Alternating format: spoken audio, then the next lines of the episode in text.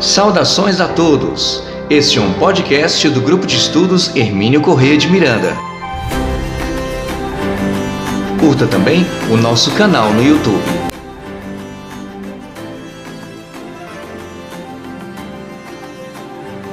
Boa tarde, pessoal. Tudo bom? Boa tarde. Essa é a Adriana, Marcelo, que já é cliente nosso, André. Tudo bem, gente? Tudo bem. Tudo ótimo. Sejam bem-vindos. Tudo bem, pessoal. É, a, vai ser, a primeira pergunta vai ser a mesma pergunta para vocês três.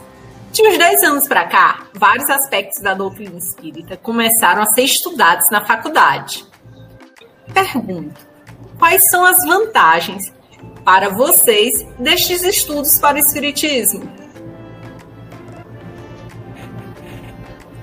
Quem começa? Bem, eu, eu posso começar e eu acho que é justamente essa proposta interdisciplinar, né? Porque cada área do conhecimento tem uma aproximação metodológica diferente e justamente a confluência dessas é, metodologias ajudam a gente ter uma dimensão mais ampla do espiritismo e é, em todos os seus aspectos, né? Desde o seu é, campo pedagógico, mas também psicológico, também filosófico, é, antropológico, sociológico e, no nosso caso, histórico também. Então, são áreas que ajudam a gente a ter uma dimensão mais ampla e aprofundar o nosso conhecimento sobre o tema. É, eu concordo com o Marcelo Bulão e eu acredito que é, a, acho que a tendência é essa, né? O espiritismo realmente ele, ele como é uma ele, ele tem uma possibilidades amplas de ser estudado, seja pela literatura, pela sociologia, pela antropologia, pela história, que é o nosso caso. É, existe muita coisa ainda a ser estudada, muita coisa ainda a ser vista. Nós que somos pesquisadores, quando começamos a nos debruçar sobre determinado tema, a gente vê que um tema ele se desdobra em outro, em outro, em outro. A impressão que dá é que é fato que aquilo vai ser inacabável e é inacabável realmente o que nós estamos fazendo, o que outros fizeram muito antes de nós, que nós estamos dando continuidade agora, é somente germinar algumas sementes que no futuro, mais à frente, vão, vão trazer grandes frutos. Então, eu acredito que todas as áreas, né, seja antropologia, sociologia, a história, a literatura, a própria medicina também, né, que a gente vê aí com trabalhos magníficos também. É, o espiritismo ele tem, tem sim condições de ser estudado de uma forma acadêmica, de uma forma séria e sem ser doutrinário, acadêmico de fato. Uhum. Não, eu, eu assim levantaria alguns aspectos, né, só para me somar a, a reflexão de Adriana, do, do Bulão, né, é, sobre essa perspectiva de estar tá se consolidando o espiritismo como objeto de estudo acadêmico. Eu acho que é uma contribuição para a própria academia. O, o espiritismo é um fenômeno cultural, religioso, né, muito interessante, precisa ser estudado no, no, no, mundo ocidental, no Brasil, né. Aqui no Brasil a gente vê que o espiritismo tem uma configuração no nosso processo histórico-cultural e a antropologia, né, as ciências sociais, a história, a epistemologia têm se debruçado sobre o espiritismo. Então, eu acho que a própria academia é um fenômeno interessante, né, que os preconceitos começam a ser né, dirimidos. Isso eu acho que é muito importante para a própria universidade é, e para a formação dos acadêmicos, etc. Eu acho também que tem uma contribuição para o, os espíritas, para o movimento espírita. Eu acho que os estudos acadêmicos sobre o espiritismo nos ajudam, né, uma espécie de nos colocam, né, num, com um certo distanciamento, num espelho, a gente né, racionalizar, pensar as questões sobre o próprio movimento espírita, questões é, doutrinárias especificamente, mas questões de nossa própria organização, de nossa própria compreensão sobre esse movimento brasileiro, internacional, etc. Então, eu acho que tem contribuições, e tem contribuições também aos pesquisadores né, e pesquisadoras. Eu acho esse movimento de distanciamento muito importante, que sejam é, espíritas ou não espíritas que pesquisam o espiritismo como objeto de estudo. Então, há uma contribuição, principalmente aos pesquisadores e pesquisadoras que são espíritas e tomam o espiritismo como objeto de estudo. Aí eu falo desse lugar, não é? Então, esse lugar de distanciamento, esse lugar de reflexão, não é? Isso, inclusive, melhora a nossa própria relação com, com saber mais sobre essa história, sobre né, a, a doutrina que professamos e, e pensá-la academicamente, eh, particularmente me ajudou a, a assim, me vacinar ainda mais do que eu chamo assim do, do sonatismo, né, da adesão da adesão pura e simples, não é adesão na superfície, que é justamente o, o que o espiritismo nos coloca que é contrário, né? Quer dizer assim, adotar um rótulo religioso pura e simplesmente. Eu acho que em síntese, eu até me alonguei, mas em síntese eu acho que era essa questão que eu queria trazer, sabe? Até, até para o próprio pesquisador, pesquisadora, é, esse movimento é muito rico de tomar o espiritismo como objeto de estudo. Em síntese, para todo mundo promove mais inteligibilidade, compreensão sobre fazer. O fazer científico é isso, né? Essa contribuição do trabalho científico é é, produzir mais compreensão sobre os fenômenos que a gente estuda, no nosso caso, o espiritismo. Eu acho que isso é muito bacana. Então, a gente convida as pessoas, leiam os nossos trabalhos, isso nos ajuda a nos entender. Né? Então, é o estudar e o estudar, sabe? Eu acho que isso é uma questão importante que não seja de vista. É, dando continuidade à fala do André, né? E vou fazer novamente a mesma pergunta para os três. Vocês se dedicam a investigar três objetos diferentes de espiritismo. E como vocês chamam, oh, perdão, como vocês chegaram ao objeto de estudo de vocês? E por que que vocês escolheram estes temas? Começar pelo André, que Sim, é por... Então tá certo. Não, tem umas. Eu, eu, eu, vou contar isso, eu acho que é uma perspectiva narrativa que é importante, né? Até na live para a gente fornecer, fornecer mais elementos, né? Tem uma resposta bem acadêmica, eu diria, né? Eu era um pesquisador da história do ensino de história, do, do ensino de história, né, na minha trajetória acadêmica do ensino de história, e eu estava fazendo, uma, fiz uma seleção na UFC para um doutorado em história e queria discutir uma coisa sobre identidade. E escolhi um autor que é um autor da história cultural chamado Roger Chartier. E Roger Chartier é um autor da história do livro da leitura. E para mim, eu quando comecei me verticalizando na leitura do Roger Chartier, a todo tempo me vinha as questões da literatura, da adolescência, não é, do movimento espírita. Então, eu comecei a fazer anotações e chegou um momento em que eu fazia anotações no, no, no livro, no livro do Chartier, e chegou um momento em que eu anotava mais coisas sobre o espiritismo do que sobre o livro didático. E como eu já, assim, já vinha me debruçando sobre a história do Espiritismo alguns anos antes, né? A Angélica, né, que tem um, um, um capítulo no nosso livro, foi uma, a primeira tese que eu li sobre o Espiritismo, né? Mas foi antes, e aí eu disse, olha, eu vou levar para os meus orientadores. Minha, minha trajetória é essa. Eles gostaram e eu mudei o, percurso da tese. Eu entrei para fazer uma tese que não tem nada a ver com o Espiritismo, e depois eu, pronto, tornei um pesquisador do, da história do espiritismo. Nesse processo, eu sentia, assim, uma, uma demanda muito grande, sabe? Só, olha, é um desejo, isso aqui é, o, é um filão, é uma questão ainda a ser explorada, tinha pouca pesquisa sobre isso. Já, já por exemplo, as, as histórias de matriz africana já são, as religiões de matriz africana são já um tema clássico das ciências sociais, né? mas o espiritismo não. Então despontou alguns trabalhos, inclusive premiados na década de 90, e eu não embarquei e muito feliz de, de né, ter tido esse, terminar a tese, ter uma premiação, encontrar uma família, assim, né, que é o Adriana Gulão e o grupo que a Adriana é, é a liderança nossa, então essa foi um pouco a minha trajetória dessa relação com, com esse trabalho, mas foi um processo de descoberta a partir de uma questão acadêmica que eu, a todo momento me vinha. Eu chegou o um momento que eu digo, não, eu vou, vou fazer a transição. E aí os meus, os meus a meu, é uma orientadora, a Meise Lucas, né? E o Regis Lopes, eles apostaram nesse devaneio e deu certo. E o desejo. Foi isso. E você, Adriana? Pois então. Quando eu comecei a pesquisar o Espiritismo, antes disso, eu nem pensava em pesquisar sobre o Espiritismo, porque assim, a minha carreira, né, a minha graduação, eu pesquisei sobre outra questão que não, não tem nada a ver com o Espiritismo.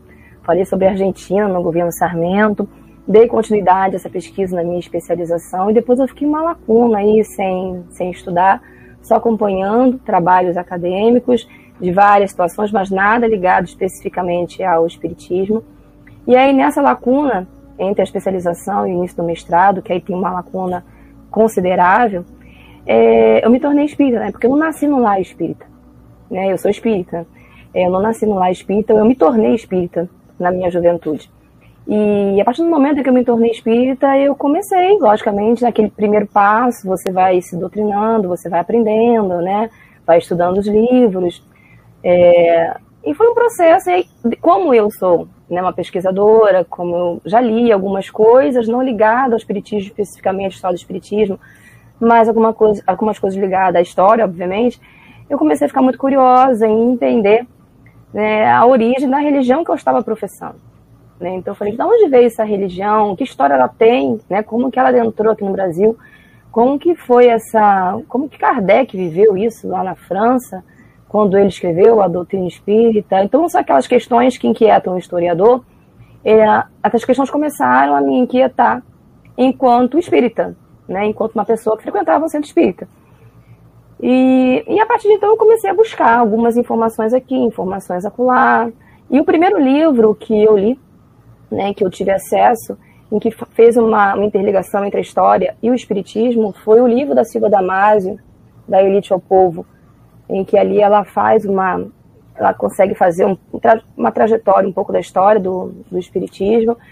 E aí eu me encantei pelo livro e falei, pensei assim, eu acho que, como eu estava querendo voltar a estudar, estava me inquietando muito, eu eu estava buscando um objeto e aí veio tudo junto, né? As coisas elas acabaram se moldando, né? E é, vindo essa, esse, essa vontade minha de entender da história do espiritismo, algo meu, né? E ao mesmo tempo uma vontade de voltar a, a estudar, né? A produzir academicamente. Então foi quando esses, essas duas situações acabaram se encontrando e eu ingressei no, no mestrado, em que eu acabei no mestrado falo, trazendo o espiritismo para o Rio de Janeiro, como que ele se deu, como que foi a aceitabilidade, como enfim. E desdobrei né, esse trabalho depois na minha tese de doutoramento, mas na questão jurídica especificamente. Então, assim, é, tudo começou né, a partir do momento em que eu me tornei espírita. E aí veio a curiosidade, de todo, como todo historiador, de que é isso que eu estou. Eu, eu, eu, tô, eu tô professando uma religião, que, o que ela é, né? Qual é a história que tem, qual é a história do Kardec, como ela veio para aqui. Então, foi a partir daí, foi esse filão que me colocou aqui onde eu estou agora. No meu caso, é, é um pouco também da minha, do meu, da minha trajetória como espírita, é, mas é, após a faculdade eu também tinha um tema, assim como a Adriana, bem diferente do que é, eu estudo hoje. E eu me vi que eu me vi estudando coisas que uh, eram temas que já tinham sido é, explorados por diversos outros historiadores. E a vontade do historiador, eu acho que o historiador é, gosta de trabalhar com é, fonte primária, né? Eu acho que o grande uh, prêmio do historiador é receber um documento que ninguém nunca tinha visto antes, para dar luz, para mostrar para a sociedade. E isso não estava acontecendo na minha, na minha trajetória acadêmica. E é, nesse processo, depois de formado na faculdade, feito a pós-graduação, eu fui percebendo que a, a história do Espiritismo é uma história a se fazer ainda e fui percebendo que até mesmo sobre o espiritismo na França, é, o, o espiritismo brasileiro sabe muito pouco. Os espíritas sabem muito pouco. Então a gente sabe que o Allan Kardec é uma figura muito relevante, a gente sabe que o espiritismo é muito relevante no Brasil, a gente sabe que, é, além do espiritismo como uma religião ter uma trajetória, ele tem um impacto social no Brasil como poucas religiões têm. E no ambiente acadêmico simplesmente não há material sobre isso.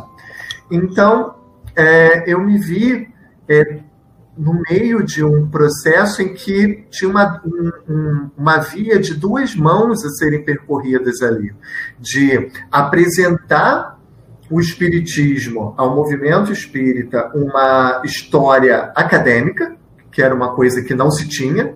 Né? Nós temos grandes, por exemplo, biografias do Allan Kardec, como a do Zeus Vantuil do Francisco Thyssen, né, que é um grande exemplo, uma uma, um trabalho pioneiro, e, e, é uma, mas é uma obra feita por espíritas para espíritas. Então não se tinha um trabalho acadêmico nessa área, e não se tinha também é, uma apresentação é, acadê para a academia do espiritismo. Não havia também, não há pesquisas é, profundas, né? Talvez é, grandes trabalhos sobre o espiritismo que que foram feitos principalmente espiritismo na França, né, que é o meu tema é, mais específico, foram feitos por estrangeiros, né, é, duas, é, duas francesas e que é a Marion Aubry, né, a grande referência, que é uma brasilianista, veio para o Brasil, fala português, mas também nós temos a Nicole Edelman também, que escreveu sobre o tema na década de 90, é, mais recentemente, nós temos um outro historiador francês, o Guilherme Couchet. Uh, e nos Estados Unidos, nós temos a Lynn Sharp, que também escreveu em 2006 uma obra sobre esse é, período. Mas no Brasil não se tinha material sobre isso, né? Então, é, eu me vi é, diante dessa, dessa possibilidade né, de é, fazer uma exploração mais profunda sobre esse tema.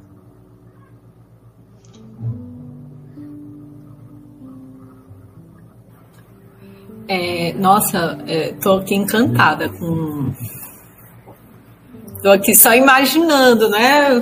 Se eu teria toda essa.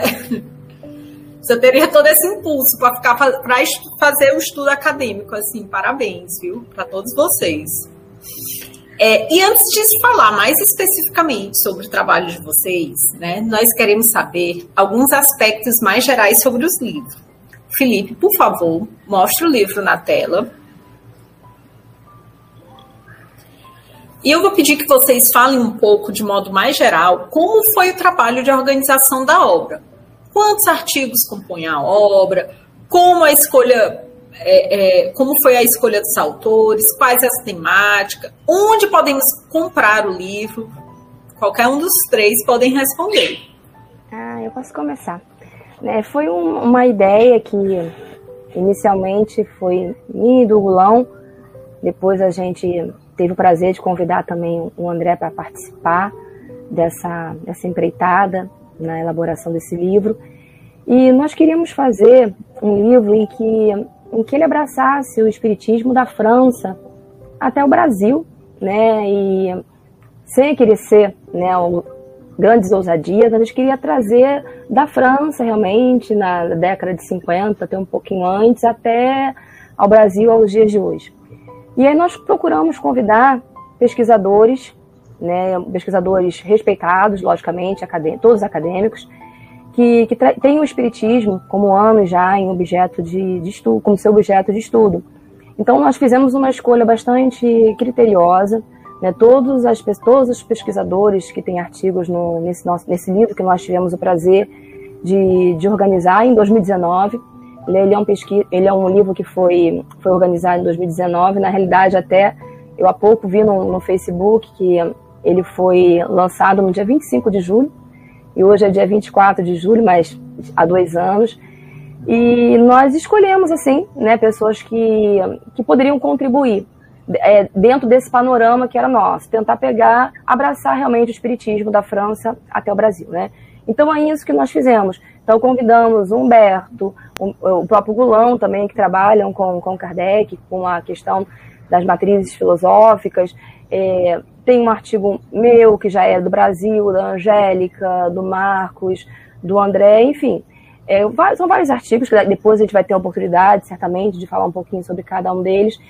Então foi dessa maneira que a gente pensou, idealizou, né, a priori eu e o, o Gulão, E acabou que um, um sonhozinho nosso, uma parte de um sonhozinho, ele acabou nascendo. Esse livro, ele é encontrado na Amazon. Né? A Amazon, ele está à venda na Amazon. É que é bem fácil, né? A Amazon é, é um grande é, depositório de livros também, né? Você pode encontrar, então é fácil é, e também a, tem uma facilidade de entrega grande. Então a Amazon é uma grande referência nesse, nessa área e de distribuição de, dos livros. Mas é, e complementando o, que a Adriana falou muito bem, é, muitos desses trabalhos estavam é, sendo divulgados em, em, simpósios temáticos que foram organizados é, no ambiente acadêmico, né, em, uhum. na, em associações nacionais, encontros de história, de história das religiões. É, e ali a gente foi percebendo que uma série de trabalhos acadêmicos estavam sendo realizados com muita qualidade e nós queríamos também mostrar para um público maior, né, para que mais pessoas né, não vinculadas a esse tema estrito pudessem ter acesso a esse material produzido. E uh, o resultado, ele também mostra uma grande diversidade metodológica. Para poder é, mostrar que não é só um trabalho de historiador, né, falar sobre é, o espiritismo assim. Diversos campos acadêmicos têm essa possibilidade de explorar.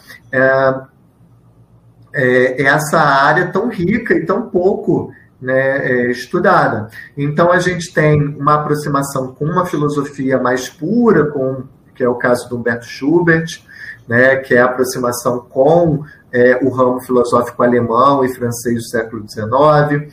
A gente tem, é, no, no, no, meu caso, uma, um vínculo é, do estudo do Allan Kardec com uma abordagem epistemológica e também associada com a história das ciências da mente, psiquiatria psicologia. A gente tem, no caso da Adriana, um vínculo muito grande com a história do direito. Né? É, o trabalho da Adriana teve um impacto tão grande nessa área, depois ela foi convidada para fazer um pós-doutorado na área da história do direito, no campo do direito para poder é, aprofundar mais esse tema, mostrando esse vínculo né, do que pessoas do, da área do direito também têm essa possibilidade de abordar é, a criminalização do espiritismo no, no século XIX, na, na, primeira metade do século XX, principalmente. É, nós temos aproximações também com a medicina, no caso da Angélica, é, que é, se aproxima do é, das instituições psiquiátricas espíritas. Temos o caso do Nina Rodrigues também explorado no artigo da Adriana junto com a Wanda, no caso da Angélica. Então, temos uma abordagem sociológica antropológica com o Marcelo Camurça, que é antropólogo do espiritismo com uma, uma grande carreira né, é, dentro da universidade, orientando é, pessoas interessadas a, a, abordar uma antropologia do espiritismo, né, e casos é, como o do, o do André Seal e, é, e dos outros é, também historiadores que aproximam muito com a parte do jornalismo, com é, também uma microhistória que permite é, perceber como que o espiritismo vai se introjetando no, no Brasil. Né? No final, a gente percebe que, além, através de diferentes métodos de abordagem, é, o resultado do livro também mostra um pouco, traça um pouco a trajetória do Espiritismo, desde a França até o Brasil na atualidade. Então, é, esse resultado é uma das coisas que mais me chama atenção e que é um motivo de, de grande felicidade, né? Foi um livro com resultado muito bonito, assim, na, na minha concepção. Só para poder falar um pouquinho mais, Carol, se você me der a permissão, e eu Fique acho à vontade, que... quem manda aqui são vocês, os convidados. Não, eu acho assim que, sem querer, logicamente, que não é na pretensão nossa, mas é, da mesma maneira que eu vivi né, no, no início do no início da, da, minha no meu reingresso aos estudos, quando eu fiz meu depoimento para vocês, né, de como que eu comecei a estudar o Espiritismo, é, uma das, uma das situações que eu me encontrei, que eu me deparei na, na ocasião, era uma, uma bibliografia muito limitada ainda. Né? Então, que caminho que eu ia seguir? Eu fiquei um pouquinho assim sem saber. É, tinha uma, uma, multiplicidade de caminhos, mas ao mesmo tempo qual era o caminho que eu me identificaria, né? Enfim. E eu acredito que, de repente, um pesquisador, uma pessoa que, que tenha interesse em ter o espiritismo como objeto de estudo na sua dissertação de mestrado, na sua tese de doutoramento, enfim, de repente tem acesso a esse livro é, pode ter algum tipo de inspiração na leitura de algum desses capítulos, né? Porque eles são tão múltiplos, são com tantas perspectivas, né? Daí o nome do nosso livro, que de repente a pessoa pode ter a partir dali um insight sobre algo que ela possa querer, né? Produzir, querer escrever, porque você tem que amar o seu objeto de estudo, amar o que você está escrevendo, porque pesquisar não é fácil. Então você tem que acima de tudo amar muito o que você está fazendo. E eu acho que esse livro ele pode oferecer essa oportunidade é verdade. Deixa eu. Queria só acrescentar uma questão. Vocês querem falar, Marcelo? É, eu queria só fazer uma introdução, porque eu sei que é, você não vai falar por, por ser uma pessoa bastante humilde, mas o, no caso do André, o trabalho dele foi premiado, né? Então, foi premiado por sua excelência acadêmica, né? Por, seu, é, por sua contribuição, um marco é, na história, né? Então, é, uma contribuição metodológica para a história em si também. E aí, é, como não publicar um trabalho desse, né? Mostrar que para pessoas de fora do ambiente acadêmico essa possibilidade de conhecer um trabalho que pode gerar novos insights para que se, se expanda esse tema, né? Obrigado pela referência, Gulam. Mas deixa eu uma, uma coisa eu quero dividir com vocês, que eu acho que essa só para complementar uma a questão que os colegas já colocaram também, né? É, essa obra eu acho me chama muita atenção, né? Ela foi gestada com muito com muito carinho, né? Adriana e Gulão e me convidaram e a gente acabou é, articulando colegas, pessoas muito sérias, né? Então é, eu, uma coisa que me chama a atenção é, é, além do rigor acadêmico, que o Gulon falou assim, são produções de muita qualidade, e, e são, viu? E, e, e por que elas são de muita qualidade? Uma das questões que me chama a atenção é o seguinte, são espíritas e não espíritas, a gente não fez é, nenhuma, nenhuma preocupação com vinculação confessional, não é? E, e, mas o, qual é a qualidade onde é que ela se revela? Não são trabalhos tendenciosos, não são trabalhos assim, porque existem também, viu?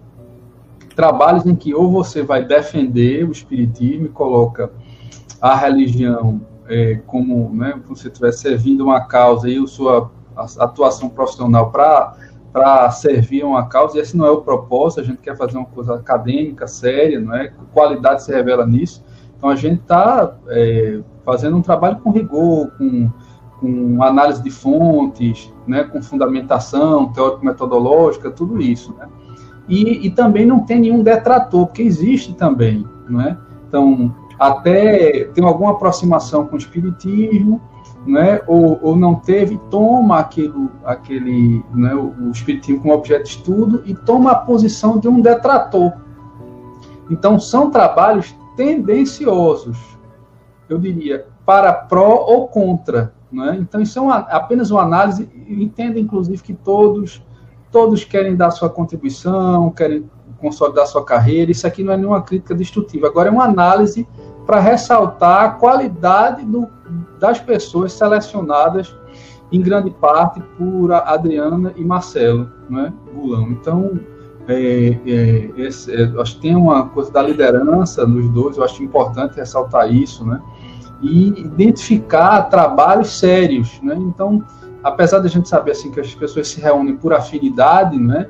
Mas aqui teve uma racionalidade também, buscar pessoas que a gente sabe que são trabalhos que dão contribuições e não são tendenciosos, nem defensores por defensores, e, por exemplo, você fazer um, um raciocínio circular, você ir procurar na fonte para defender o que você já acredita, isso não acontece nas, na, nos textos, nessas pesquisas desses colegas, né?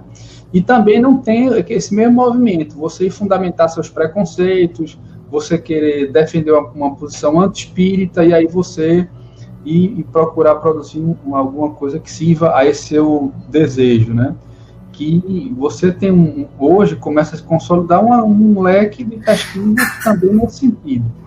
E, e eu acho que a, a, aqui a gente pode ver um exemplo nessa obra de bons trabalhos acadêmicos. Uhum. Não estou falando de imparcialidade. Desculpa, eu não estou falando de imparcialidade.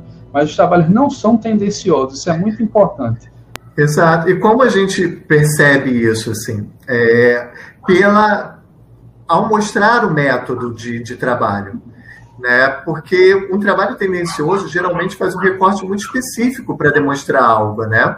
Então, quando a gente vê que o trabalho da Adriana pegou todos os processos a respeito dos, dos espíritas do José Viveiro de Castro, quando o, é, o trabalho do André Silva é, também busca, todas as é, manifestações a respeito do confronto entre católicos e espíritas é, na região que ele estuda. Então você vê que é um arcabouço muito completo.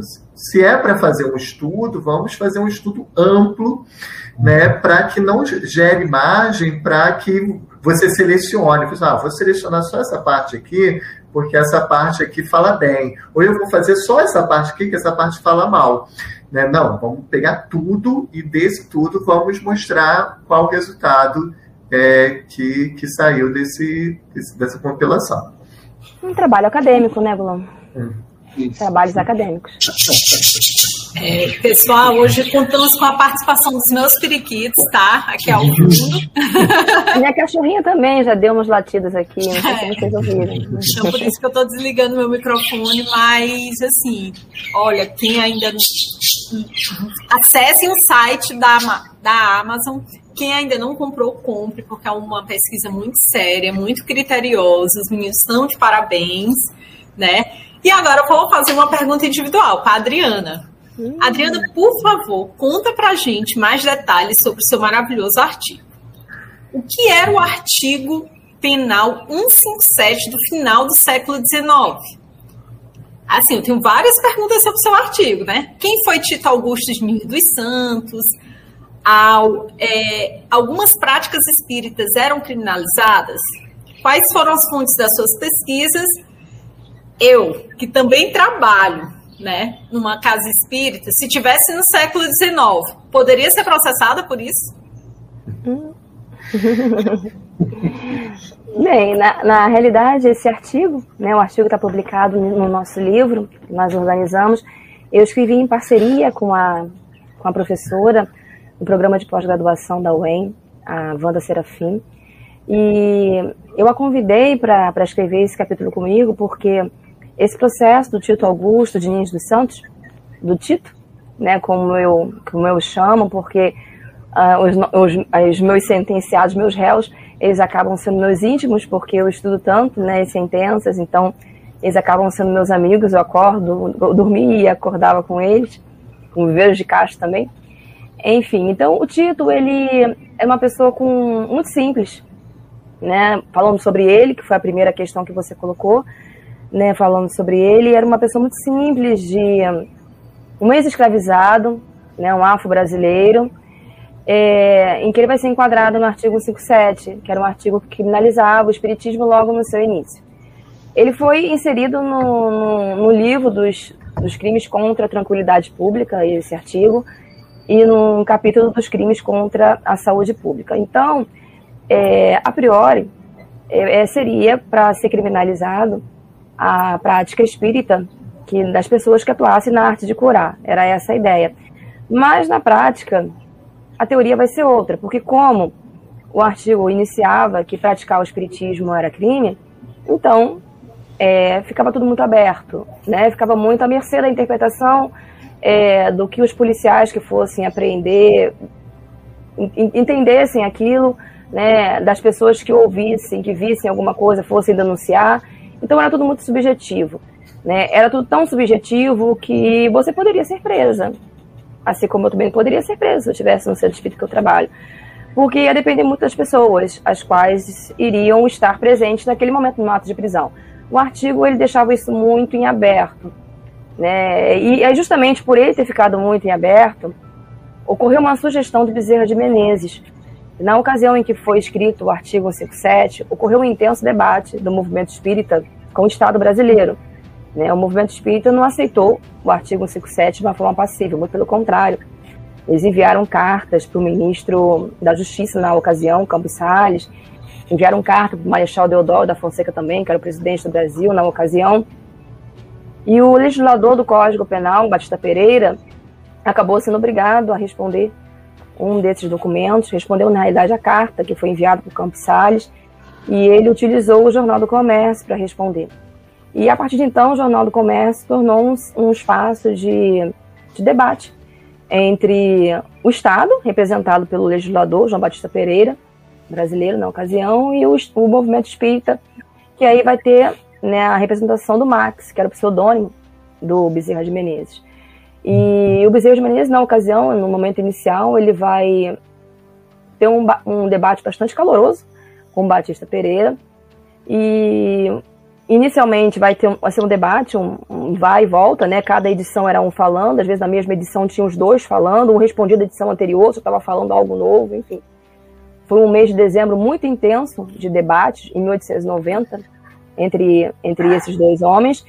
E vai ter um dado momento em que o Batista Pereira se cala, né, completamente, e o Bezerra continua ainda, como Max, né, ele ainda continua ainda insistindo em tentar remover, né, o, o discurso dele inicial era de tentar retirar do Código Penal de 1990 o artigo 57, justamente por limitar, por ele ser tão, algo tão abrangente, né, poderia limitar a sua participação, a minha participação, se a gente vivesse lá no 800, né, na, na ocasião.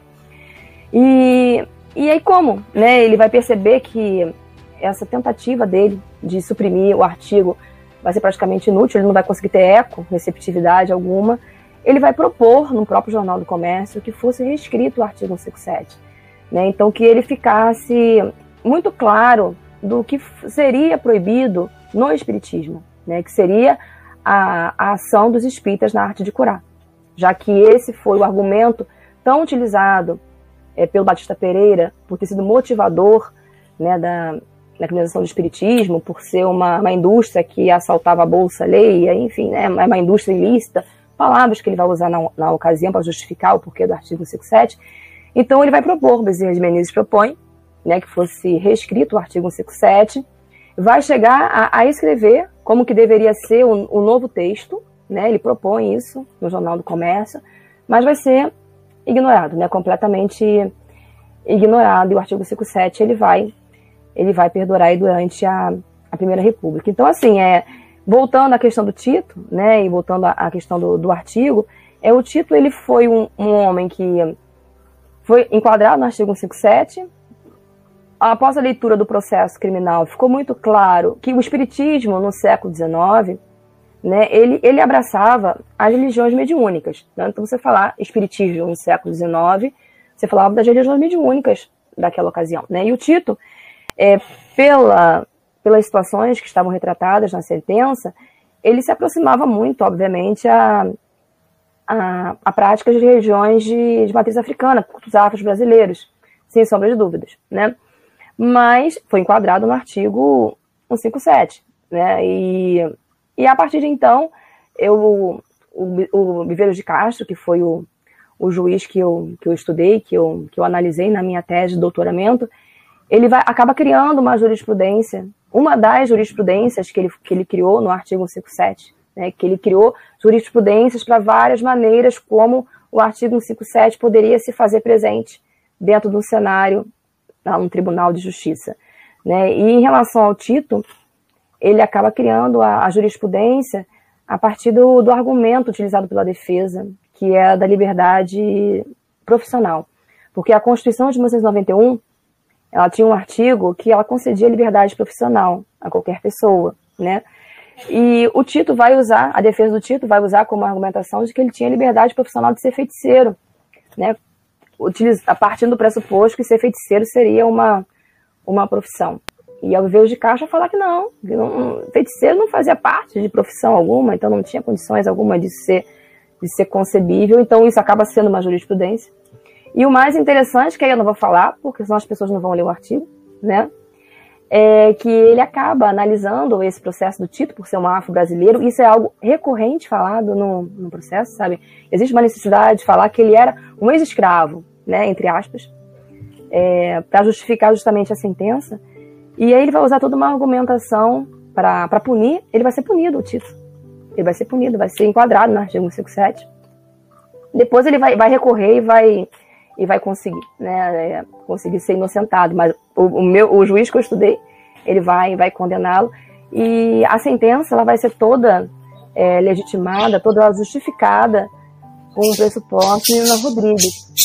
É porque o, o juiz que eu estudei, ele tinha uma aproximação muito grande com as ideias de antropologia criminal do Cedric Lombroso.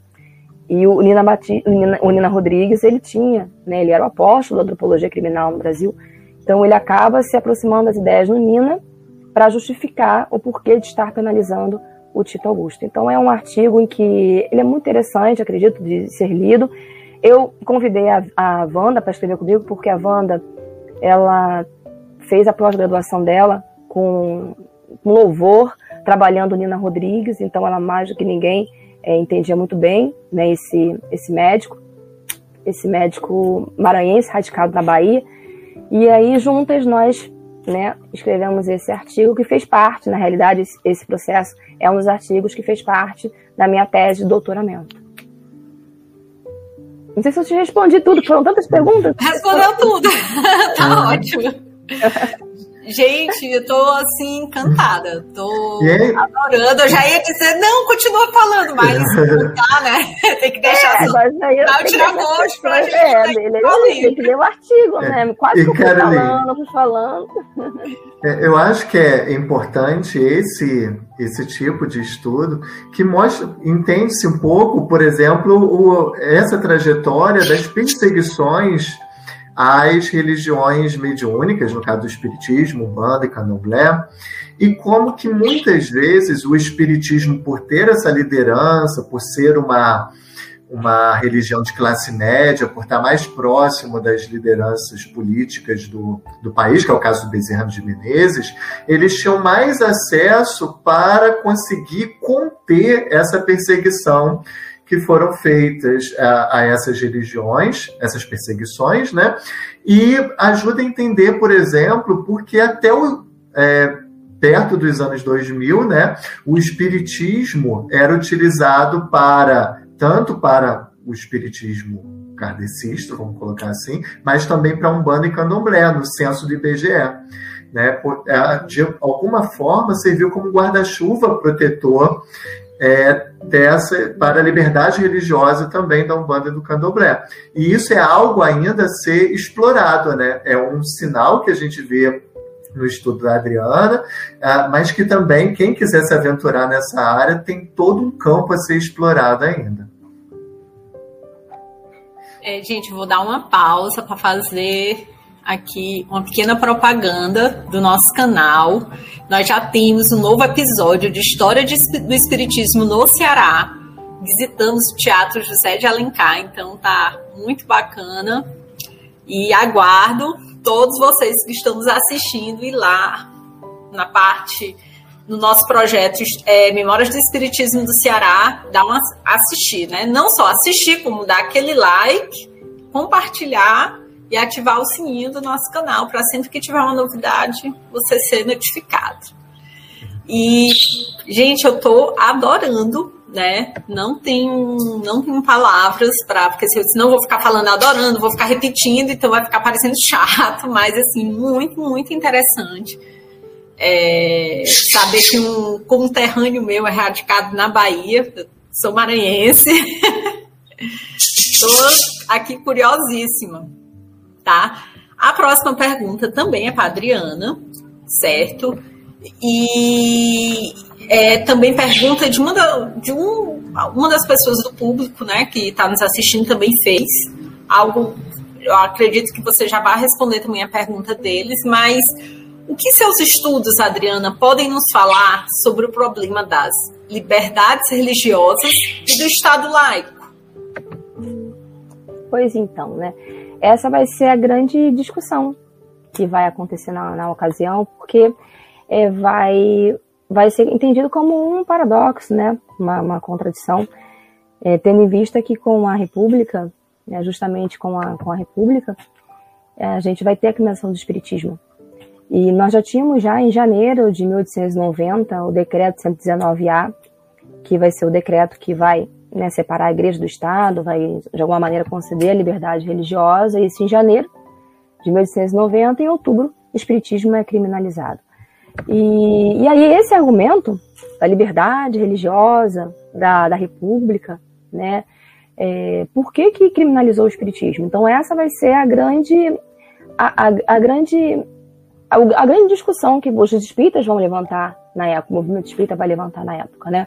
Como que um Estado laico, né? Como que um Estado que se que se posicionou dessa maneira pode criminalizar uma prática religiosa. Né? Mas aí a argumentação do Batista Pereira, que eu já comentei com vocês, né?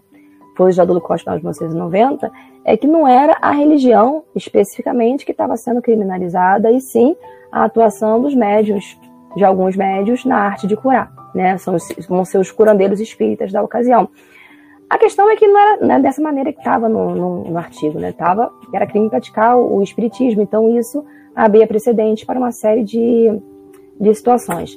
É, é, uma, é realmente uma, uma, uma, discussão muito, muito, muito grande sobre essa questão da laicidade, né? A própria, a própria questão da laicidade do Estado brasileiro, nesse, nesse uma primeira república, é uma, é uma, uma, discussão muito, muito grande, né? Até que ponto realmente o Estado, não só em relação ao espiritismo, até que ponto o nosso Estado realmente se tornou laico com a República.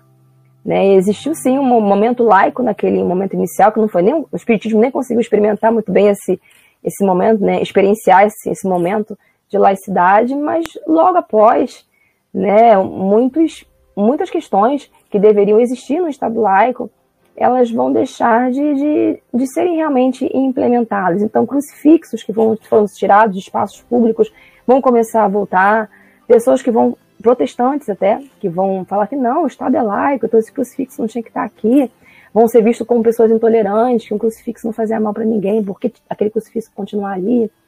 Então, são isso, isso na Primeira República ainda e no início, ainda. Né? Isso ainda no, no final do, do 800. Eu não estou nem dizendo aí no início do século XX, não, no 800. Então, essa questão da, da laicização do Estado brasileiro, ela vai se dar mais na lei do que na prática. Né? Ela vai se dar mais por um rompimento, de alguma maneira, do Estado com, com a Igreja Católica, mas também é, a Igreja Católica vai se prevalecer de algumas questões, algumas benesses ao longo aqui, enfim, isso cabe uma discussão gigantesca. Né? Tem alguns textos que são, são é, indicações bibliográficas que eu posso dar para quem quiser. É, tem um livro do, do Emerson Jumbelli, que também é uma pessoa muito importante, chamada As Referentes, também do estudo do Espiritismo, né, sobre Espiritismo como crime, em que ele escreveu um, um livro sobre o fim da religião, em que ele trata sobre essas questões da laicização. E tem, também tem um trabalho muito sério da, ligado às ciências jurídicas, ciências sociais jurídicas, que é do Ranquetar, César Ranquetar, em que ele trabalha sobre essa questão da laicidade no Estado do Brasil e nesse momento da República, né, sobre essas que laicidade foi essa, né, que Estado laico foi esse que vai é, vai criminalizar o espiritismo, vai perseguir também protestantes, e protestantes também vão ser perseguidos nessa ocasião, né? Logicamente que eles não vão chegar a nível de ser crime, como no caso do, do espiritismo, mas também vamos ter perseguições registradas. É, registrados até, até vão ser presos por, por desobedecerem a uma procissão de Corpus Christi, enfim, né? É toda uma discussão que a gente pode fazer aqui em um outro momento. Mas, assim, é, é para você se discutir realmente que, que laicidade foi essa do nosso Estado. Né, que não houve uma laicidade naquele no sentido, né? Porque a lei é uma coisa, a prática é outra, né? Então, essa laicidade que muitas pessoas acreditavam que existia no Estado brasileiro nessa ocasião, ela foi uma lei, né? E as leis, elas só, elas só funcionam se elas, na sociedade, forem internalizadas daquela maneira, né? E isso não foi internalizado. E o espiritismo foi criminalizado, logicamente, que esse vai ser, é, essa situação, né, da liberdade religiosa vai ser um dos principais argumentos utilizados pelos espíritas que vão ser enquadrados no artigo 57 sem sombra de dúvidas. Né? O próprio, a grande jurisprudência gerada pelo, pelo Viveiros de Castro, que foi o juiz que eu, que eu pesquisei, vai ser justamente isso, né? As pessoas enquadradas no artigo 157, elas não tinham condições de serem presas, pagarem multa, enfim, porque elas estariam professando a sua fé, né? E o Estado brasileiro era um Estado que concedia liberdade religiosa. E como a, a, as leis penais do país foram, foram criadas em 1890, e a nossa Constituição é de 1891, e a Constituição, ela é né, uma... Ela, ela está acima da, do Código, do Código Penal, e a Constituição, ela concedia liberdade religiosa, no artigo 72, então a própria Constituição anularia o artigo 157. Então, esse vai ser um dos principais argumentos utilizados pelos espíritas enquadrados no artigo 157. Quando as defesas começarem a perceber que o discurso poderia ser né, de, de, de conseguir a liberdade usando esse artifício da Constituição né, acima da, da, do Código Penal, aí vai ser, vai ser uma, uma, uma, um subterfúgio muito mais tranquilo para os espíritas conseguirem sair dessa questão do crime. Né? Então vai ser quase que uma vai ser uma jurisprudência, né? Então assim é, é era colocar isso. Vamos, é melhor colocar isso do que você cair numa situação de você estar tá realizando uma perseguição religiosa. Né? Então, na realidade, o Estado ele vai tomar uma atitude que não vai ser uma atitude não laica, vamos dizer assim, na questão do Código Penal, mas os juízes é que vão ter que atuar, né? Na questão de fazer valer a, o que estava estabelecido na Constituição brasileira, que é a liberdade religiosa. É, gente, é, tô, tô aqui, por mim vai continuar, mas a gente já está com 52 minutos de live, assim, o tempo passou voando. Professor Marcelo Gulão, você já esteve aqui em Fortaleza, no 15º em LIP. E, que sempre muito gentilmente, atende o nosso canal. Você já esteve aqui, né, algumas vezes. É, pode falar um pouco mais sobre suas conclusões? Uhum. Ah, claro. E a tese de doutorado que eu concluía em, no final de 2019, mas que infelizmente ainda não está disponível por conta da pandemia, por conta da, da paralisação das, da atividade da, de boa parte das atividades né, da universidade onde eu concluí, que é a UERJ, mas que, que se espelha também por todo o Brasil mas, uh, mas que em breve estará disponível. Mas eu posso falar que essa pesquisa uh, nos permite é, perceber que uh, o Kardec não era o único na Europa no século XIX a explorar o, a, a, possibilidade de comunicação é, mediúnica, né? E o Kardec ele vai gerar um marco muito importante né, nessa busca, nessa exploração.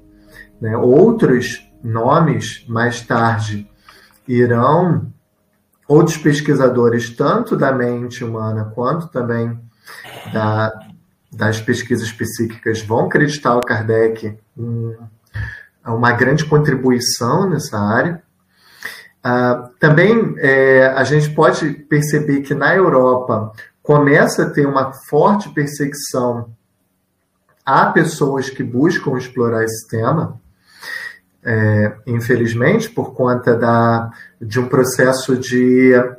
Uh, no, conforme existe uma profissionalização da ciência no século XIX, eles vão começar a buscar espaço a, profissional, é, principalmente criticando as pessoas que abordavam esses temas voltados a pesquisas espirituais.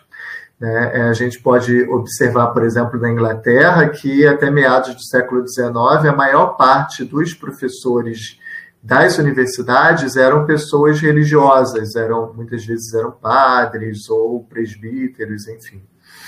Uh, e no final do século XIX, a grande maioria desses professores vão ser é, pessoas vinculadas a grupos de ciência, né, mostrando que é, conforme que para gerar espaço para essas pessoas é, divulgarem suas teses, elas foram afastando as pessoas que buscavam explorar temas religiosos também.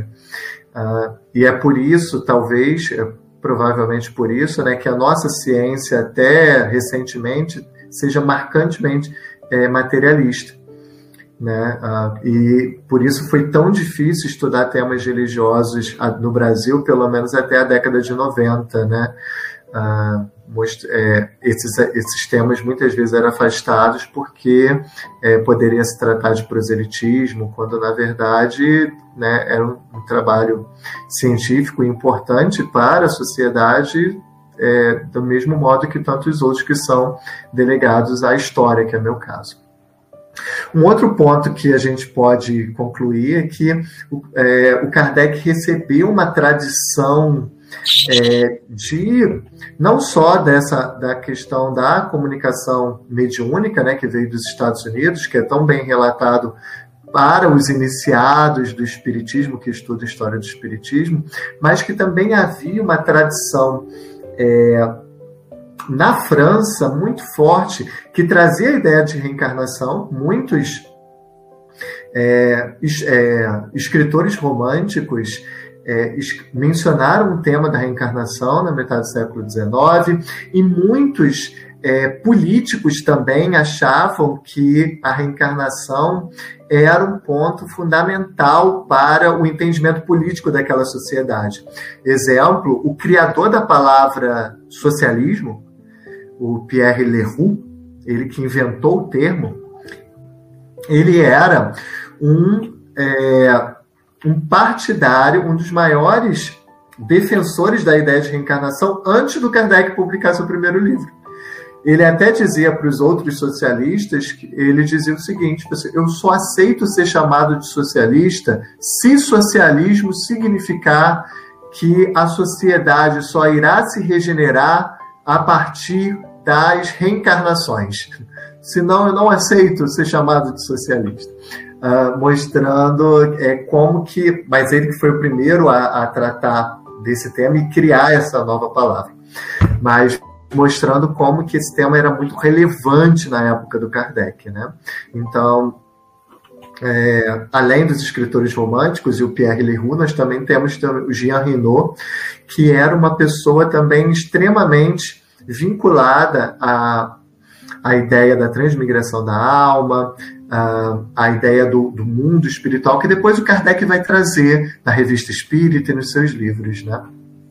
Mostrando também uh, uma outra conclusão é que o Kardec não era uma pessoa ingênua, conforme o movimento espírita brasileiro muitas vezes é, costuma mostrar. Para o estudante do espiritismo mediano, é, a ideia do espiritismo é o Kardec se convenceu do, é, de que havia espíritos e a partir daí ele começou a escrever e escreveu o espiritismo, né, as obras espíritas. Ou então, em alguns casos, que aí já é mais mitológico, mas a gente ouve muito isso em casa espírita, é, a ideia de que é, o Kardec sentou numa mesa, os espíritos apareceram e disseram que ele tinha que escrever ali. Ah, de fato, Uh, existe uma margem para esse tipo de interpretação. Quando a gente pega a primeira edição do Livro dos Espíritos, depois a segunda edição, que é um dos livros mais vendidos do Brasil, a gente vê um Kardec mais vinculado uh, à ideia de ser uma espécie de secretário dos espíritos. Né? Tudo que eu fiz foi organizar e publicar. Né? Tudo que eu disse é exatamente aquilo que os espíritos disseram. Só que com ah, ah, com a exploração, com é, o aumento do número de médios, com o aumento do conhecimento do espiritismo, com o aumento do número de correspondentes que ele tinha, ele percebeu, ele foi descobrindo algumas coisas, que, por exemplo, o espírito fala mentira. Né? Como assim o espírito fala mentira? Ele revela isso no livro dos espíritos. Né? Por que, que vocês permitem que o espírito minta para mim? Ele diz. Uh, e a resposta é para que você fique atento, para que você não fique passivo, para que você busque a informação verdadeira. E a partir daí a gente vê um Kardec, um verdadeiro pesquisador, né, que vai desconfiar muito das fontes, que vai buscar é, criar métodos para evitar que as informações fossem é, contraditórias entre si que ele vai chamar de controle universal das comunicações é, espirituais, das comunicações mediúnicas, mas que no, na ciência isso vai ser chamada de consciência das induções, que era a forma que se, como se fazia ciência no século XIX. O criador da palavra ciência, que era um monge, inclusive, né, William Whewell, ele dizia que a forma mais é, confiável de se fazer ciência era através da consciência das induções. Para tentar explicar rapidamente o que, que é isso, uh, é a ideia de que uh, você, para descobrir que os corvos são, é, têm a pena da cor preta, você não precisa ter, é, reunir todos os corvos do mundo em um lugar para você poder chegar a essa conclusão né? até porque seria improvável reunir todos os corvos do mundo no mesmo lugar para chegar a essa conclusão.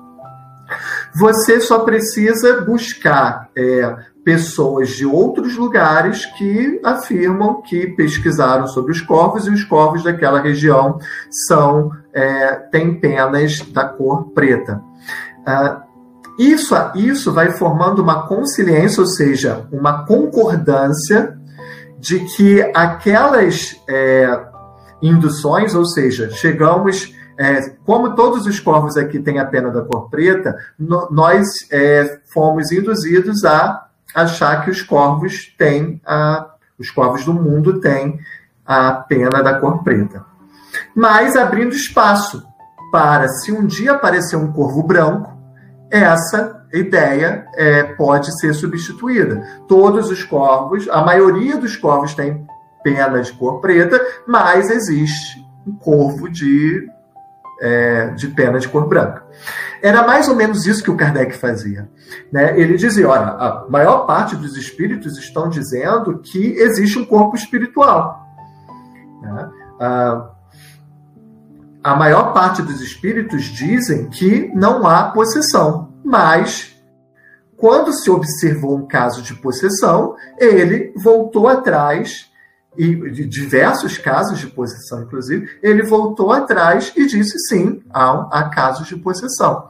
Então, isso era a forma como Darwin fez a teoria da evolução, era como o William Whewell fazia ciência e tantos outros cientistas do século XIX.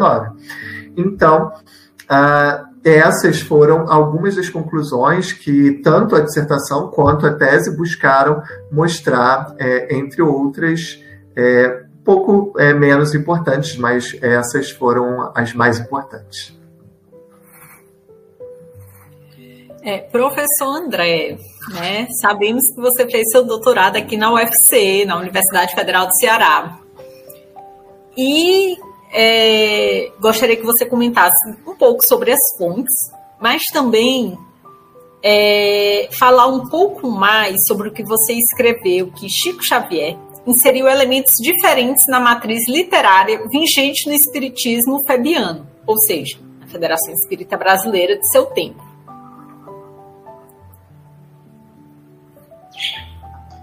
Ter ligado aqui para não atrapalhar muito bem Vejam, aí tem questões para a gente conversar sobre a tese, né? É, eu, eu, estudo a tese, o recorde cronológico dela é de 1932 a 1938. E a principal fonte é o reformador. Eu não, eu não vou fazer uma análise do conteúdo das obras psicografadas, mas eu vou fazer uma análise na, na tese a partir do que se diz do reformador tomando o reformador como fonte, o processo desde o lançamento do Chico Xavier como um autor até que é 1932 e o que eu digo que é a invenção uma imagem autoral, né? Então o Chico Xavier como um médium e esse essa imagem de supermédium e, e uma imagem vinculada a uma profunda vivência cristã, independente dele ter ou não independente dele ser médium ou não, eu não, não entro nessa discussão na tese. O que eu entro, e, e, essa é a questão, porque inclusive eu não vou estudar a dimensão que a gente chama de performática, que é a dimensão do próprio Chico Xavier, mas sim o que dizem dele, como essa imagem né, é construída no, no movimento espírita a partir do reformador. Então, é a criação da imagem autoral do Chico Xavier. Ele lançado em 1932, né, como um jovem, um jovem mineiro do Rincão, pouco conhecido, né, até 1938, quando ele é a principal referência doutrinária. Ele, naquela época, 1938, ele é o médium mais famoso do Brasil, a partir do reformador, né? Então, a, a, experiência de ter o reformador como fonte foi muito bacana, assim, porque é a sensação, eu só dividir isso com vocês, é como se vocês estivessem entrando numa máquina do tempo. Um, então, eu, na tese, eu vou né, observar, né, contemplar um espiritismo antes do Chico Xavier. E esse, e esse e, é, espiritismo tem uma configuração diferente, isso é dinâmico. O próprio Chico Xavier, a imagem dele, isso vai sendo construído, vai se modificando. Isso é o processo da interação social, né? E o, o, o Chico Xavier conhecido hoje, o nosso Chico Xavier, ele foi um jovem que foi apoiado por uma, por uma engrenagem e teve um suporte importante, né? Se você, se você é, chegar num centro espírita hoje, é, a gente, essa história um pouco se perdeu. A gente não sabe que tinha uma produção literária anterior ao Chico Xavier, então, às vezes o leigo acha, até no, no próprio movimento espírita, que o Chico Xavier foi quem inventou a literatura espírita. Mas você tinha uma árvore frondosa antes do Chico, que o Chico ergue uma árvore que joga sombra né, nesse processo, mas nós tínhamos uma produção, né, grande antes dele. Então, ele é um dos autores dentro de um processo, de um projeto editorial febiano, não é? E esse projeto editorial febiano é que apoia esse, esse, esse jovem quadro. Uma das questões que eles estavam fazendo é lançar novos autores, né? E o Chico Xavier é um deles, né? E, e é um autor que rapidamente ele com a produção, né? Dele, a dimensão performática, mas também a produção literária dele, ele vai ganhando visibilidade. Em 38 ele já tem ele já tem uma coluna específica da sua psicografia com a coluna de Emmanuel no Reformador. Em 38 ele já é citado, quer dizer, os, os textos de abertura, os artigos de abertura da revista citam o Chico Xavier, né? E aí a produção literária dele, quando eu observo essa, essa uma série de reconfigurações que ele faz, né? É a partir, por exemplo, vou dar um exemplo para a gente se entender você, antes da produção do Chico Xavier, é, a partir do Kardec, se falava muito em, na, na erradicidade, né, e essa erradicidade com a vida também, você tem o estado da erradicidade tem a vida em outros planetas, não é? Então, o próprio, o próprio Chico Xavier, no início da psicografia, é, ele né, tem um, um, um, texto psicografado que é o Cartas de uma Morta, né? e esse Cartas de uma Morta é um, é um estilo né, mimético de cartas, né, que o espírito da mãe do Chico Xavier se comunica para contar experiências no plano espiritual e no plano esse plano espiritual é diferente de nosso lar, por exemplo. Então, uma das questões que o Chico Xavier na literatura dele operou é essa mudança de eixo. Não, não se nega a vida em outros planetas. A questão não é essa, mas se passa a falar mais e dar mais visibilidade a um elemento que são as colunas espirituais, né? Então, isso é só para dar um exemplo dessas questões que o Chico Xavier operou também.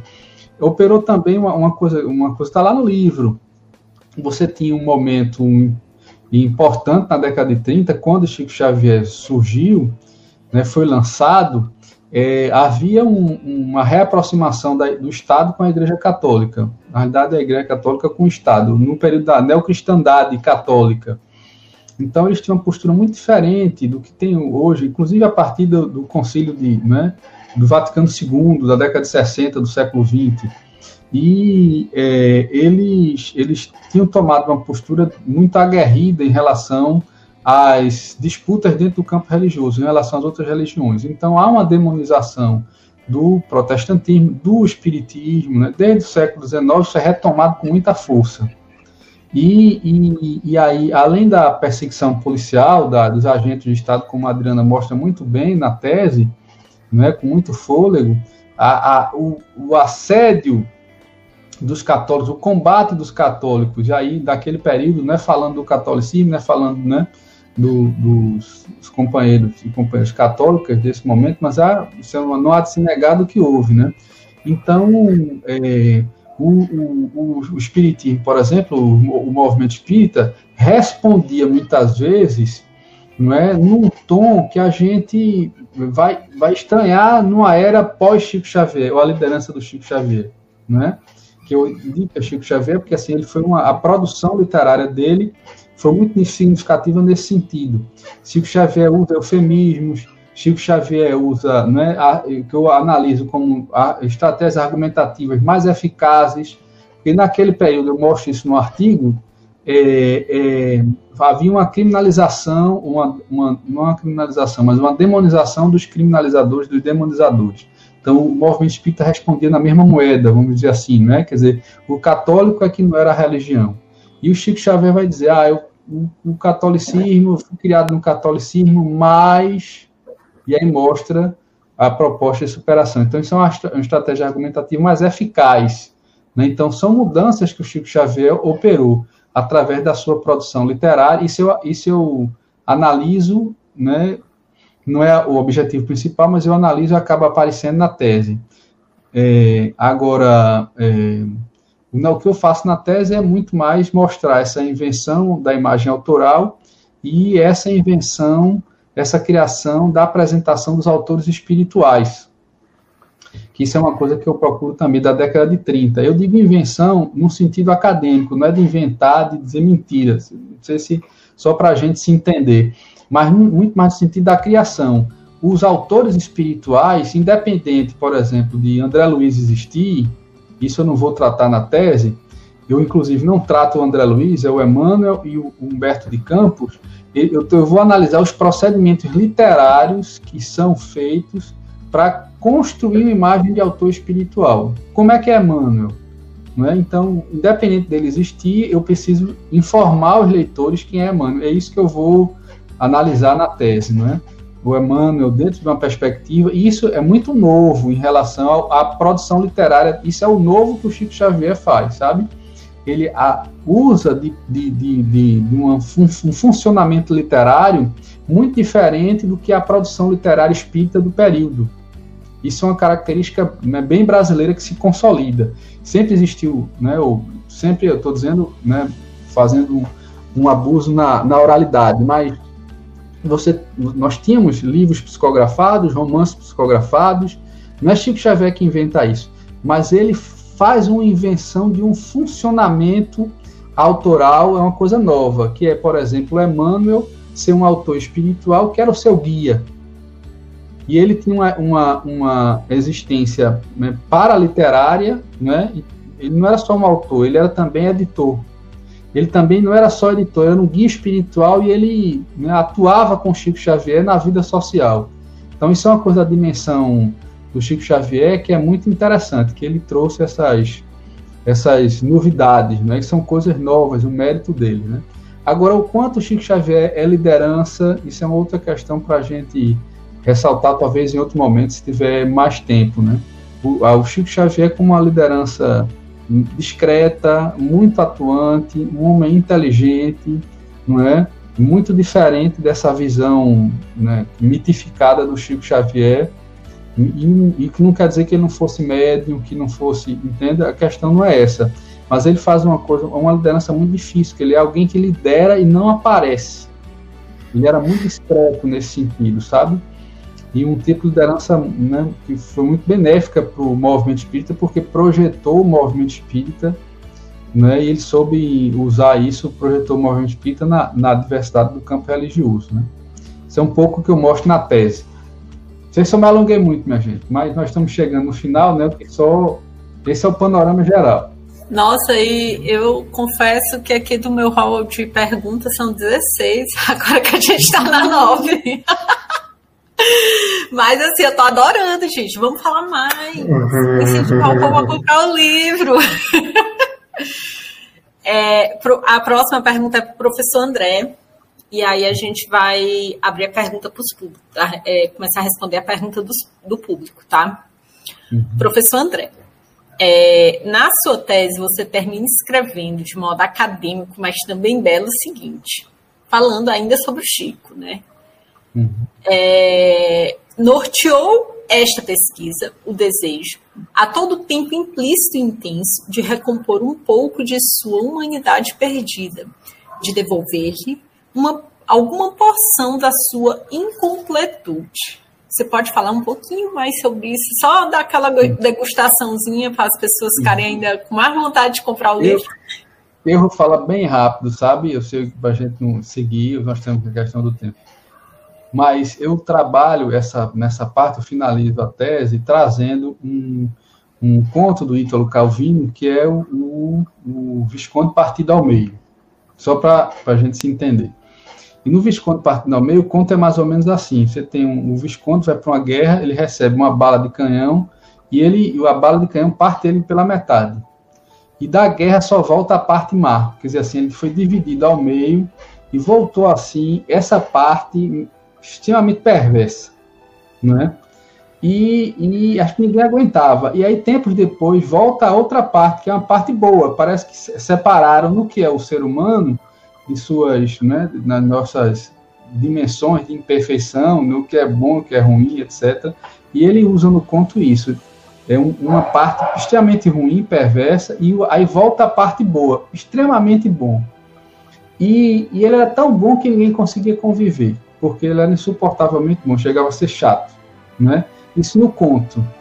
E qual é a questão? Mas aí o conto vai mostrar um pouco do que é essa questão da dimensão humana, né, de nossas imperfeições também dos que, do que nos caracteriza, né? Eu pego esse gancho para falar do, do que eu procurei, quer dizer, uma questão que me mobilizava na tese, que é essa representação do Chico Xavier como alguém boníssimo, né, que materializava as, as virtudes cristãs, e alguém ignorante, alguém sem conhecimento. Isso era, foi usado, essa, essa, esse argumento né, dessa imagem do Chico Xavier como alguém que não estudou e etc. E, de fato, ele não teve uma educação formal, né, mas ele era um homem inteligente. Mas isso foi usado muito no sentido de, de, de é, como estratégia de denegação autoral. Ele diz assim, olha, como é que ele pode produzir isso se ele não estudou. Uma, uma, você pega mecanismo da mediunidade, por exemplo, né? as obras de André Luiz, os romances de Emmanuel. Né? Então, independente de ser mediúnico ou não, quer dizer, isso foi usado como argumento de autoridade e ele negou muito de sua possibilidade, capacidade para que a obra aparecesse, né? Então, e nunca ganhou dinheiro com isso, isso é uma coisa importante que eu mostro na tese também, isso é um outro argumento que ele seguiu a risca, que foi não ter bens materiais. Ele podia ter sido um homem rico. Né? Nós temos casos na literatura espiritualista que enriqueceram, enriqueceram com, com a sua produção mediúnica, né? e, ele, e ele segue a risca isso. Então, o, o, a intenção era de, de mostrar essa, essa dimensão humana do Chico Xavier, né? Quer dizer, quer colocar um pouco em xeque essa representação do Chico Xavier dentro, dentro de um espectro humano também, né? Também não só não só de imperfeição, eu estou dizendo, mas até de potencialidade. Ele era um homem inteligente, certo? Como de fato a sua produção literária, a sua sua individualidade, houve um processo que não foi feito por Chico Xavier, mas que ele seguiu, ele não desmentia, né, mas ele, ele seguiu, mas não foi feito por ele, que foi uma denegação de suas potencialidades. Ele também era um homem inteligente, independente de ser uma pessoa boa ou não. Agora, se ele era o autor, não, ele dizia que não era. E é isso que a gente e aí a gente não problematiza isso na tese, entende? Não é uma discussão que eu vou levar academicamente, se existia ou não. É, o fenômeno mediúnico em Chico Xavier. Se você me perguntar, André, o que é que você acha? Eu disse, não, eu sou espírita, eu acredito. Né? Mas na tese eu não fui levar essa discussão. Eu tomo a posição de um incrédulo para fazer o, o exercício acadêmico. Ok? É mais ou menos isso. Então o fechamento era esse. Não deixa de ser uma homenagem ao Chico Xavier nesse sentido, né? Gente, quem é que pode responder a pergunta do público? Eu vou pedir para o Felipe disponibilizar a primeira pergunta. Tá? José Carlos Mota Carmona. Gostaria de um comentário dos entrevistados no momento oportuno sobre a influência de Holstein no ensino da doutrina espírita no nosso país, nos livros publicados, a influência da FEB nas federativas. Quem é que pode responder para a gente? Bem, eu posso falar um pouco assim sobre sobre essa parte. É, é o Rustem ele foi colocado é, só para falar, ele foi uma pessoa é, vinculada ao Allan Kardec. Ele tinha uma médium é, bastante elogiada pelo Allan Kardec, que boa parte do Evangelho segundo o Espiritismo é repleto de comunicações espirituais é, escritos por ela, que é Emile Collignon. E o Rusteng ele era um advogado da região de Bordeaux que é, contribuiu bastante nesse processo de é, é, com colaborações mediúnicas para Allan Kardec. E depois ele, depois do falecimento Kardec, ah, ele é, inicia um processo que ah, muitos chegavam a considerá-lo uma nova liderança do Espiritismo. Né? Ele tem um livro bem polêmico, que são os Quatro Evangelhos, ah, e aí, aí, isso gera um, um, até uma questão com o próprio Kardec. Enfim, o fato é que, no Brasil, o Rusteng foi colocado é, na FEB como cláusula pétrea, né, dentro de um dos princípios é que a FEB, que é a Federação Espírita Brasileira, não poderia abrir mão. Que, é, mas isso foi é, recentemente, né, não sei exatamente o ano, mas recentemente a, a, a FEB é, retirou o Rusteng entre é, os as obras né, que, que compõem o, o corpo teórico do, do Espiritismo como um todo, né, fixando mais em, é, em Kardec. Ah, e isso gerou é, uma profunda discussão, porque muitos não aceitavam Kardec, né, o, o Rusteng. Né, o próprio Kardec tinha reticência em relação ao Rusteng, e isso acabou gerando, durante o século XX inteiro, eu acho que até hoje respinga isso, uma discussão a respeito é, da FEB ter aceitado Rusteng, e, uh, que não deveria, e isso mostraria uh, uma FEB mais é, política do que espiritual, vamos dizer assim. Uh, mas é, é, embora, e isso foi tema de vários livros, né, vários livros que criticavam é, a FEB, a, a, posição febiana do espiritismo em relação ao Rosteng, uh, e isso acabou gerando é, uma polêmica em vários livros que uh, a, até hoje repercute na, no movimento espírita a ponto da FEB reagir é, agora uh, retirando esse uh, esse autor né, de, dessa cláusula pétrea, que foi uh, até sugerida pelo Bezerra de Menezes, se não me engano. Uh, mas, de fato, ele influenciou o espiritismo brasileiro. Os, muitos apontam que o, que o Chico Xavier era rustanguista. não dá para perceber. Né? se conhece, pelo que se conhece da obra de Rustang, não, não se vê nenhuma tese que é rustanguista e que não é kardeciana, é, nessas obras, assim, pelo menos não que eu tenha conhecimento. É, e eu nem vejo entre os defensores, é, os, os, detratores do Rusteng, uma acusação direta a isso, com exceção da obra Brasil, Coração do Mundo, Pátria do Evangelho, que tem uma menção que coloca como o Rusteng é, como que ah, gerenciando é, o processo de instituição do Espiritismo no Brasil. É, o nome dele é mencionado lá e isso gerou uma reação porque seria é, um absurdo, porque o Rusteng não era esse espírito evoluído, segundo os, é, os espíritas da época. Uh, e uh, outros acusavam que foi é, uma fraude, que o texto original não tinha um Rusteng, foi colocado lá, o que seria também é, algo é, negativo né, para o movimento espírita como um todo. Ah, então, é, doutrinariamente, né, resumindo a resposta, doutrinariamente eu não vejo é, o Rustang é, influenciar, a obra do Rustang influenciando o espiritismo brasileiro, mas é, nessa questão política né, de quem deve ser é, a, o, o órgão que diz o que é espiritismo e o que não é espiritismo, o Rusteng muitas vezes é colocado nessa briga que eu vejo muito mais uma disputa de poder do que uma disputa doutrinária entre si, em si.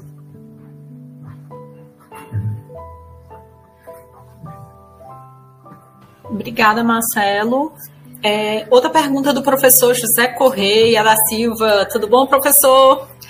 Quais as principais pesquisas ou abordagem que vocês podem citar dentro da psicopiquitografia?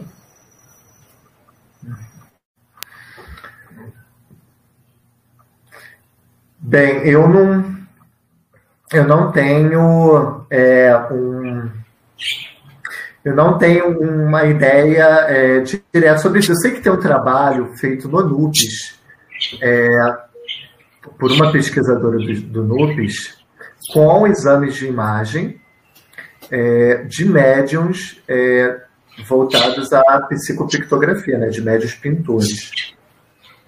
Ah, que ela é, trabalha nessa área, Alessandra. Ah, me fugiu o nome dela, o sobrenome dela. Mas é um trabalho publicado, inclusive, numa revista é, internacional. Ah, mas eu não tive acesso a esse, a, a, esse artigo, então não sei quais foram as conclusões a respeito é, que ela chegou.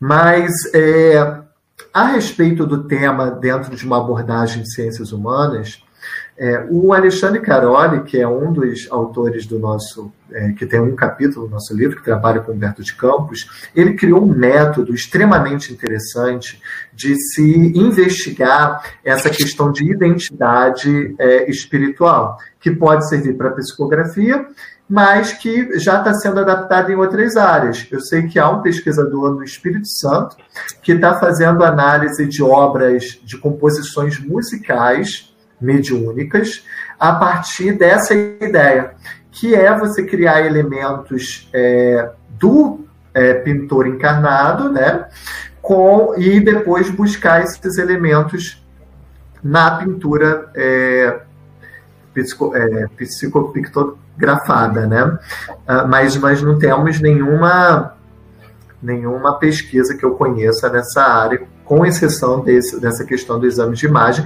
que mais se verifica uh, a questão da mediunidade, é, um, é um, uma pesquisa que mais se verifica uh, a seguinte, tentar resumir rapidinho, a seguinte ideia. Uh, nos exames de imagem, de neuroimagem, tem áreas do cérebro voltadas para uma atividade. Exemplo, a área da tensão, do relaxamento, da criatividade, ou do, do descanso, né?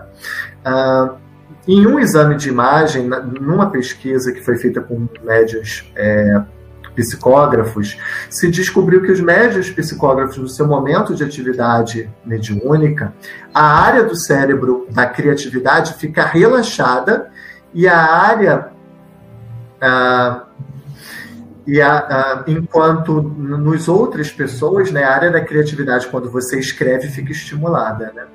Então, é, isso gerou é, uma.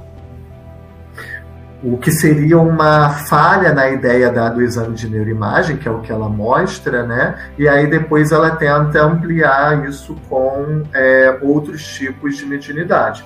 Ah, mas, como eu disse, eu não tive acesso a esse, a esse estudo. Gente, eu, por mim, eu continuo, mas a gente já tá com uma hora e meia de live, assim, eu ainda teria mais perguntas, só que eu vou deixar para o público ficar curioso e comprar o livro de vocês. eu agradeço muito pela presença de todos vocês, agradeço a participação do público. agradecer ao Eduardo, que articulou tudo isso, agradecer ao Filipão, que está fazendo a nossa parte técnica. Vou pedir para cada um de vocês deixarem uma mensagem final e aí vamos finalizar a nossa live. Adorei, adorei. Muito obrigada por terem vindo mais uma vez para o nosso canal. Bem, é, posso começar? Pode. É, eu acho que, como nós estamos aqui falando no nosso livro, eu acho que nada mais justo do que nós falarmos, né, eu pelo menos eu falar aqui dos autores dos nossos, que compõem o nosso livro, que nós organizamos. E falar um pouquinho, de repente, sobre, bem breve, eu serei bem breve, sobre o que cada um tratou, né, né, que discutiu nesse livro, que eu acho que vai até o encontro algumas questões que eu estava olhando aqui no chat. Bem, nós, abertura do nosso livro, é, nós temos aí a Humberto Schubert, né, esse grande pesquisador sobre o espiritismo, na, na realidade ele trabalha com a filosofia, e ele trouxe para gente discussões acerca das matrizes filosóficas é, do espiritualismo moderno. Né? Então é um artigo muito interessante para quem quer começar a ter o primeiro contato com esse assunto. E em seguida nós temos o Gulão, em que o Gulão ele vai trazer a visão do Kardec sobre o método científico também. Então são esses dois artigos que eu falei lá inicialmente na nossa live, em que a gente traz o espiritismo da França, de alguma maneira, né? Então é uma discussão do espiritismo na França. Depois o, o terceiro artigo do livro é aquele artigo que foi composto pela Wanda e por mim, né, que fala sobre o Tito e sobre o Nina Rodrigues, né, enfim, o Viveiros de Castro, Nina Rodrigues, as suas, as suas implicações, no caso do especificamente do Tito, que eu já tive a oportunidade de falar um pouco. Depois a gente vai ter o artigo da professora doutora Angélica de Almeida, minha grande amiga, que vai falar sobre a história da loucura espírita no Brasil. É um artigo muito importante, um artigo que é uma, uma parte da tese de doutoramento. Cabe ressaltar que a Angélica está na iminência de publicar a tese dela também, então vamos ficar aí ligados, porque é uma historiadora maravilhosa, esplêndida.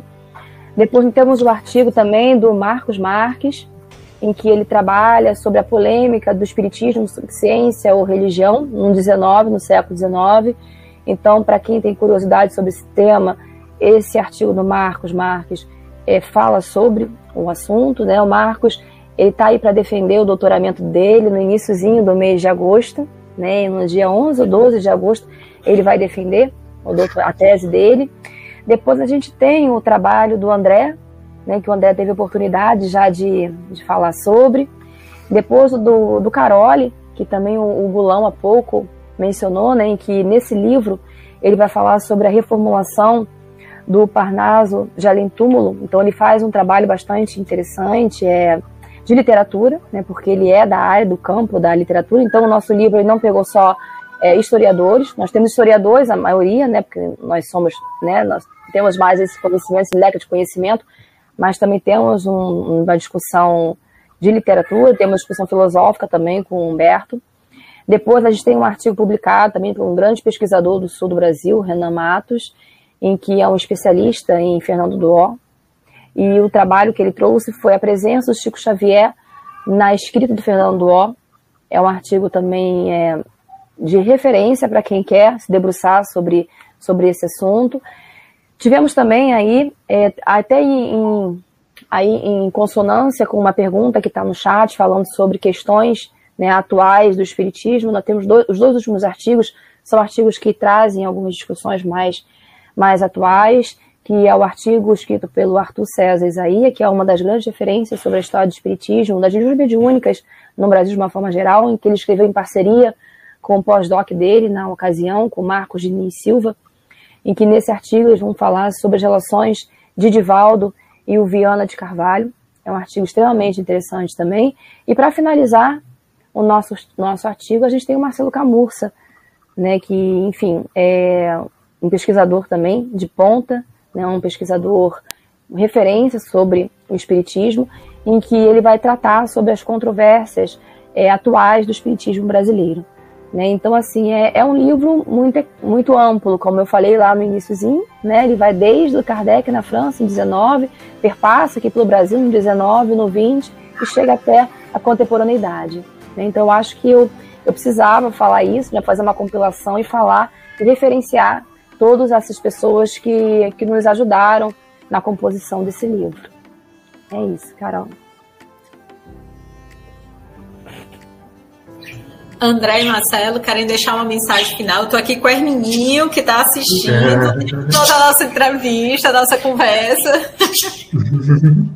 Bem, é, eu queria convidar todos para acessarem o site do Projeto Allan Kardec, que é o que fica hospedado no, no portal da Universidade Federal de Juiz de Fora. Mas colocando no Google Projeto Allan Kardec, você logo encontra, né, é que nós temos as cartas inéditas de Allan Kardec, nunca exploradas. Ah, então, é um convite aos historiadores, mas também pessoas curiosas é, do espiritismo e também espíritas que vão às vezes palestrar sobre um tema. Tem um vasto material que está sendo publicado e está constantemente sendo atualizado. Então, quem já acessou, é, podem voltar lá que tem todo mês novas cartas estão sendo colocadas no portal. Então fica o convite. Fantástico. Pessoal, então compre um livro, acho que a Adriana e o Gulão já falaram muito bem. Mais uma vez, então, obrigada, professor André, obrigada, professor Marcelo, obrigada, Adriana.